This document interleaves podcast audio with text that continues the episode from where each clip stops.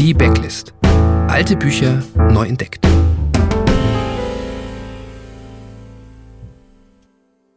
Die Leiche lag am Boden, neben einer weißen Couch. Starr, pathetisch, grotesk. Mitten auf der Stirn war eine versenkte Stelle. Die drei Paläolithiker waren in einem Käfig aus flexiblen, dünnen Metallstäben, der sich offenbar zusammenfalten ließ, eingesperrt. Aus dem Käfig als solchem hätten sie sich zweifellos ohne weiteres mit Muskelkraft befreien können, also, nahm Magnus Rudolf an, waren die Gitterstäbe elektrisch geladen. Neben dem Käfig stand ein dünner junger Mann, der die Paläolithiker entweder betrachtete oder sie neckte. Er drehte sich hastig um, als Pascolo und Magnus Rydolf das Zimmer betraten. Pascolo machte die beiden miteinander bekannt. Dr. Scanton, Magnus Rydolf. Magnus Rydolf nickte höflich. Ich nehme an, Doktor, dass Sie zumindest eine flüchtige Untersuchung vornahmen? Ja, einstweilen nur, um den Tod festzustellen. Könnten Sie mir sagen, wann der Exitus eintrat? Etwa gegen Mitternacht. Magnus durchquerte bedächtig das Zimmer und betrachtete die Leiche, ohne sich zu bücken. Abrupt drehte er sich um und kehrte zu Pascolo und dem Doktor zurück, die an der Tür warteten. Nun? erkundigte sich Pascolo. Ich habe den Täter noch nicht, antwortete Magnus Rydolf. Doch ich muss dem armen Bonfils fast dankbar sein. Er hat uns einen Fall fast klassischer Einfachheit beschert. Pascolo kaute an seinem Schnurrbart. Hm, vielleicht bin ich etwas schwer von Begriff? Eine Reihe von Gemeinplätzen helfen uns vielleicht, unsere Gedanken zu ordnen, sagte Magnus Rydolf. Erstens, der Täter befindet sich zurzeit in der Narbe. Ja, natürlich. Inzwischen sind keine Schiffe gelandet oder gestartet. Das Motiv oder die Motive dürften in der näheren Vergangenheit zu finden sein. Pascolo machte eine ungeduldige Bewegung. Magnus Rydolf hob die Hand, und Pascolo setzte gereizt den Angriff auf seinen Schnurrbart fort. Der Täter hatte höchstwahrscheinlich eine Beziehung irgendwelcher Art zu Bonfils. Pascolo sagte, Glauben Sie nicht, dass wir lieber möglichst schnell ins Foyer zurückkehren sollten? Vielleicht legt jemand ein Geständnis ab oder nur keine Hast, wehrte Magnus Rydolf ab. Hallo und herzlich willkommen zu einer neuen Folge von Die Backlist, dem Podcast für leicht Angestaubte, nicht mehr auf Bestsellerlisten oder im Feuilleton und meistens auch nicht mehr in Buchhandlungen vertretenen Bücher, äh, in die es sich lohnen würde, mal wieder reinzuschauen. Das machen wir hier. Mein Name ist Tom Hillenbrand und die Lesestelle, in die ihr eben äh, reingehört habt, die legt ja nahe, dass es sich hier um einen Krimi handelt, um eine ganz klassische Detektivgeschichte. Die Geschichte heißt Gnadenstreich und stammt von dem amerikanischen Autor Jack Vance. Sein Ermittler heißt Magnus Rydolph und ist auf den ersten Blick ein älterer, sehr würdiger Herr, immer äußerst akkurat gekleidet, zuvorkommend, ein Kavalier der alten Schule. Aber man darf diesen Herrn nicht unterschätzen. Rydolph besitzt einen messerscharfen Verstand und gilt als der wohl beste Detektiv der Galaxis. Und wenn ich jetzt Galaxis sage, dann ahnt ihr vielleicht schon, dass es sich hier eben nicht um einen äh, normalen Krimi im Stile Agatha Christie's handelt, auch wenn dieser Detektiv ein bisschen vielleicht an Hercule Poirot erinnert. Die Geschichte äh, spielt nämlich auf einer Raumstation und dort ist ein Mord geschehen. Das ist schrecklich, aber gleichzeitig auch wahnsinnig praktisch, denn wir haben damit ein durchaus einem Christie-Roman vergleichbares Szenario. Dort sind die Leute ja gerne in einem abgeschiedenen Herrenhaus, ja, auf einem Nildampfer oder im Orient Express, so dass die Zahl der Verdächtigen streng begrenzt ist und keiner ausbüchsen kann. Und äh, Gnadenstreich spielt zwar in einer Raumstation im Vorder Sagittarius, ist im Prinzip aber dann nämlich schon ein sogenanntes Who Done It, also ein Wer war's, so pflegt man dieses äh, Subgenre der Kriminalliteratur ja normalerweise zu nennen. Weil es sich um Science Fiction handelt, entstammen einige der Verdächtigen sehr seltsamen Kulturen mit wunderlichen Bräuchen. Andere sind nicht einmal menschlich, sondern Aliens, was die Ermittlungen natürlich ein bisschen kniffliger macht. Gnadenstreich, äh, das im Original übrigens Coup de Grace heißt, ist äh, kein Roman, sondern eine Kurzgeschichte, ein Kurzkrimi von nur 30 Seiten Länge. Ich finde es ja ein ganz reizvolles Format, so ein kleines Rätsel, so ein äh, Whodunit in komprimierter Form. Damit ist man naturgemäß schnell durch, aber keine Sorge, wir stellen hier bei die Backlist ja fast immer ganze Bücher vor und deshalb geht es auch diesmal um das Buch, in dem diese Kurzgeschichte enthalten ist. Es heißt Die Welten des Magnus Rydolph und enthält insgesamt acht Fälle mit diesem ungewöhnlichen Space-Detektiv. Natürlich löst Rydolph alle diese Fälle, er findet stets seinen Mörder, aber dadurch, dass jede dieser Geschichten auf einem anderen Planeten oder in einer anderen Raumstation spielt, sind die Fälle dann doch sehr unterschiedlich und alle wirklich äußerst äh, originell.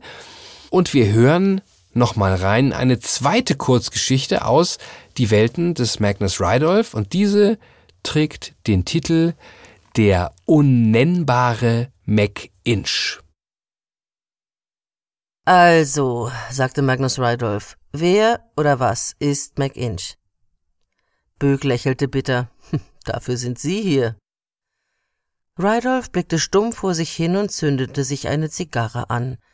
Schließlich sagte Böck, obwohl ich bereits sechs Jahre hier bin, kann ich Ihnen alles, was ich über McInch weiß, in sechs Sekunden sagen. Erstens, er ist der Boss über das ganze stinkende Chaos dort. Er deutete auf die Stadt. Zweitens, er ist ein Mörder, ein Schurke, ein Egoist. Drittens, niemand außer McInch weiß, wer McInch ist. Magnus Rydolph trat ans Fenster, depolarisierte es und schaute über das Gewirr schiefer Dächer, die sich wie ein zerrissener Orientteppich bis zur Magnetbucht erstreckten. Dann wanderte sein Blick über die Haifischzähnen ähnelnden Felsen, die sich gegenüber in den Himmel bohrten, und hinunter zur Bucht, wo sie mit dem gezeitenlosen Ozean verschmolz, bis zum in lavendelfarbenem Dunst verschwimmenden Horizont. Hm, nicht sehr ansprechend, ich verstehe nicht, wie das Touristen anziehen kann. Böck kam ebenfalls zum Fenster. Nun, es ist zweifellos eine fremdartige Welt. Mit einer Kopfbewegung deutete er auf die Dächer unten. In dieser Wirrnis dort leben zumindest ein Dutzend verschiedener Arten von intelligenten Kreaturen. Staatenlose, Verbannte, Flüchtlinge. Alle wie Sardinen zusammengequetscht. Zweifellos ist es erstaunlich, wie sie sich anpassten. Hm, murmelte Magnus Rydolph. Ist dieser McInch ein Mensch? Böck zuckte die Achseln. Das weiß niemand. Und wer es herausfindet, stirbt sogleich. Zweimal hat das Hauptquartier Agenten zur Untersuchung hierher geschickt. Beide brachen mitten in der Stadt tot zusammen. Einer beim Exportlagerhaus, der andere im Büro des Bürgermeisters. Magnus Rydolph hüstelte. Und die Ursache ihres Dahinscheidens? Eine unbekannte Krankheit. Ja, ein großer Spaß, diese kleinen Kriminalfälle im Weltraum liest sich relativ fix durch, sind 250 Seiten, äh, alles mit einem Augenzwinkern geschrieben und äh, definitiv etwas leichtere Literatur. Dabei ist der Autor dieser Kurzgeschichten ein durchaus sehr gewichtiger Schriftsteller, Jack Vance, gilt als einer der ganz Großen des Science-Fiction-Genres. Eigentlich hieß er John Holbrook Vance, äh, 1916 geboren und 2013 verstorben. Er war Amerikaner, ist in Kalifornien aufgewachsen, zunächst in San Francisco und später dann in Oakley. Vance wollte schon relativ früh Schriftsteller werden, aber es hat ziemlich lang gedauert, bis das bei ihm geklappt hat, äh, in dem Sinne, dass er davon leben konnte. Vance ist ein äh, Scheidungskind und er und seine Mutter hatten nicht viel Geld. Deshalb musste er auch zunächst das College abbrechen und sich mit allen möglichen Gelegenheitsjobs durchschlagen. Er war Page, hat in einer Dosenfabrik gearbeitet und erst später konnte er studieren. Die Kombination seiner Fächer finde ich relativ interessant. Äh, Bergbauingenieur, Physiker und dann auch noch englische Literatur und Journalismus. Ein Handicap, mit dem Vance sein ganzes Leben lang kämpfte, war sein Augenlicht. Er sah sehr schlecht und konnte deshalb auch nicht die Laufbahn einschlagen, die er gerne eingeschlagen hätte. Er wollte nämlich zum Militär, aber die haben ihn wegen seiner schlechten Augen nicht genommen. Er hat dann aber diese Charts, die bei äh, Sehtests verwendet werden, ihr wisst schon, die an der Wand hängen mit den Buchstaben und Symbolen drauf, die hat er alle auswendig gelernt. Und durch diese Mogelei ist es ihm dann gelungen, sich für die Handelsmarine zu qualifizieren. In seiner Zeit als Matrose hat er da dann auch seine ersten Science-Fiction-Geschichten äh, geschrieben. In den 40ern und 50ern hat er alles Mögliche veröffentlicht, aber für den richtig großen Durchbruch hat es nicht gereicht. Wie bei vielen Autoren aus dieser Zeit hat er zunächst für Magazine geschrieben, für die sogenannten Pulps. Ähm, und diese Pulp Fiction, die hieß so, äh, weil sie auf sehr schlechtem Papier gedruckt wurde, das aus grober Holzpulpe bestand. Auf Deutsch hätte man diese Heftromane als Schundliteratur bezeichnet. Und man muss sich ja immer wieder klar machen, dass gerade die äh, Literaturgenres, die heute am erfolgreichsten sind, nämlich Kriminalliteratur, Fantasy, Science Fiction und auch Liebesromane, ihren Ursprung in diesen Heftchen hatten und niemand auch nur im entferntesten auf die Idee gekommen wäre, dieses Zeug in Hardcover-Ausgaben herauszugeben. Vance hat damals SF-Geschichten veröffentlicht, aber auch viel im Bereich Krimi und Mystery schrieb beispielsweise drei Folgen von äh, Ellery Queen. Falls ihr den nicht kennt, das ist so eine Art amerikanischer Jerry Cotton, also ein Ermittler, dessen Geschichten in Serienform veröffentlicht wurden von wechselnden Lohnschreibern. Anders als äh, Jerry Cotton, der ja ein FBI-Agent ist, handelt es sich bei Ellery Queen um einen Krimi-Autor aus New York, der so wahnsinnig clever ist, dass er der Polizei ständig die Fälle aufklären hilft, die sie nicht lösen kann. Äh, ich bin ja auch Krimi-Autor, deshalb halte ich diese Prämisse für extrem unrealistisch, aber wir schweifen ab. Zurück zu Jack Vance. Vance hatte also schon früh Berührungspunkte nicht nur mit fantastischer, sondern auch mit Kriminalliteratur. Und das ist vermutlich der Grund, dass er diese Magnus Rydolph Geschichten geschrieben hat. Äh, sowas gibt's nur relativ selten gerade in den 60er Jahren, äh, wo das äh, entstanden ist, da war es eigentlich undenkbar, dass man verschiedene Genres auf diese Weise mischte. Sein äh, Durchbruch kam erst in den 70er Jahren. Zu seinen bekannten Werken gehört zum Beispiel Dragon Masters, eine Novelle, für die er damals auch einen Hugo gewonnen hat, den äh, Oscar der Science-Fiction-Literatur. Dragon Masters zu Deutsch Drachenreiter spielt in einer Zukunft, in der die Menschen irgendwelche Insekten-Aliens so umgezüchtet haben, dass sie diese als Schlachtrösser verwenden können. Und irgendwann treffen sie dann auf eine deutlich intelligentere Form dieser Insekten-Aliens, die genau das Gegenteil gemacht haben. Die haben nämlich Menschen umgezüchtet und verwenden diese wiederum als Reittiere, womit sich dann die Frage stellt, wer ist eigentlich äh, der Meister und wer ist das Monster. Ähm, ein sehr bekannter äh, Zyklus, sehr bekannte Reihe von Vans ist auch The Dying Earth, auch sehr ungewöhnlich, weil da Fantasy und Science Fiction miteinander vermischt werden, äh, hat man wie gesagt damals nicht getan. Also entweder Muskelmänner mit Schwert oder ähm, Raumschiffe und Laserpistolen, aber bitte nie beides zusammen. Vance war das Schnuppe und diese sterbende Erde, die er erfunden hat, die ist wirklich im Untergang begriffen. Das spielt in einer sehr fernen Zukunft. Da gibt's noch Überreste irgendwelcher wunderlichen Maschinen, die die Menschen gebaut haben, von denen aber niemand mehr weiß, wie sie eigentlich funktionieren. Und die Sonne ist kurz davor zu erlöschen, sie flackert bereits bedrohlich. Gleichzeitig ist die Magie auf die Erde zurückgekehrt.